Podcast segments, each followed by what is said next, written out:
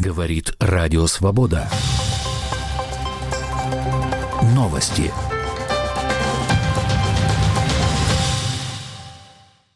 В Москве 10 часов.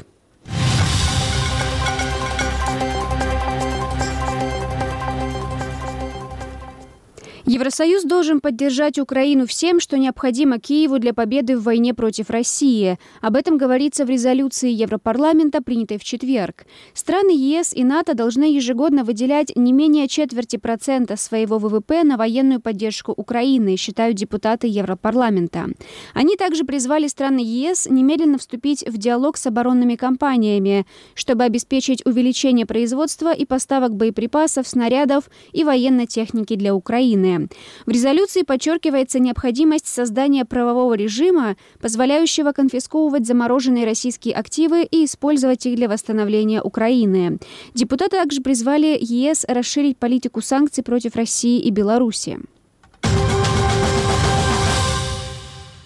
Европейский парламент принял резолюцию в связи со смертью Алексея Навального. В нем гибель российского оппозиционного политика названа убийством, уголовную и политическую ответственность за которое несет лично президент России Владимир Путин.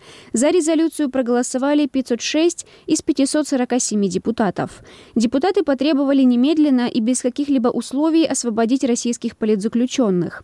В резолюции также говорится, что политическая система в России контролируется консолидированным авторитарным авторитарным режимом с безудержной коррупцией, который держится у власти за счет фальсификации выборов. Его признано, призвано не приравнивать ко всем россиянам. В Москве на Борисовском кладбище и у храма Утолимой печали, где сегодня, 1 марта, пройдет прощание с оппозиционным политиком Алексеем Навальным, усилена охрана. Рано утром у церкви скопилось уже не менее 40 полицейских машин разного размера, от легковых до спецавтобусов. Вдоль дороги установлены металлические ограждения и дежурит ОМОН, пишет СОТа. Ограждения стоят на пути от станции метро Марьина до Борисовского кладбища, в том числе вдоль Братеевского моста, сообщает Медиазона. Полицейские Полицейские проверяют документы и личные вещи прохожих на, по обоим берегам реки. К храму едут автозаки. Ритуальные агентства в Москве отказываются перевести тело Навального из морга в церковь, где его должны отпевать, ссылаясь на анонимные угрозы. Об этом в четверг заявила бывший пресс-секретарь политика Кира Ярмыш. Цитирую. «Сначала нам не дали снять похоронный зал для прощания с Алексеем. Теперь ритуальные агенты сообщают нам, что ни один катафалк не соглашается вести туда тело», написала она в социальной сети X. Соратник оппозиционера Леонид Волков написал, что водителям катафалков звонят неизвестные люди и угрожают, чтобы те не принимали заказ.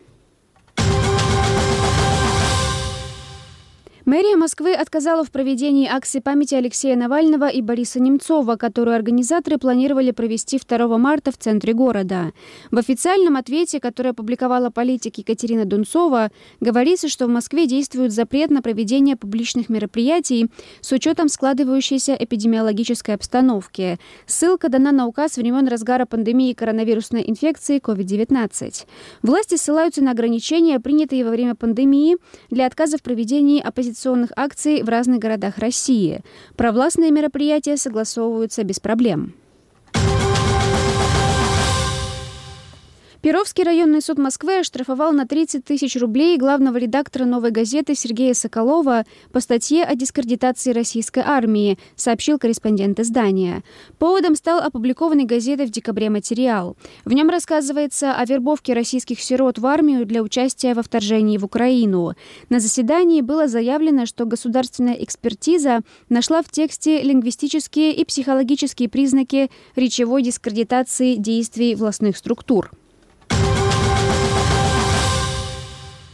Президент России Владимир Путин в четверг выступил с ежегодным посланием Федеральному собранию. Он в очередной раз оправдал вторжение в Украину, назвав борьбой России за свой суверенитет.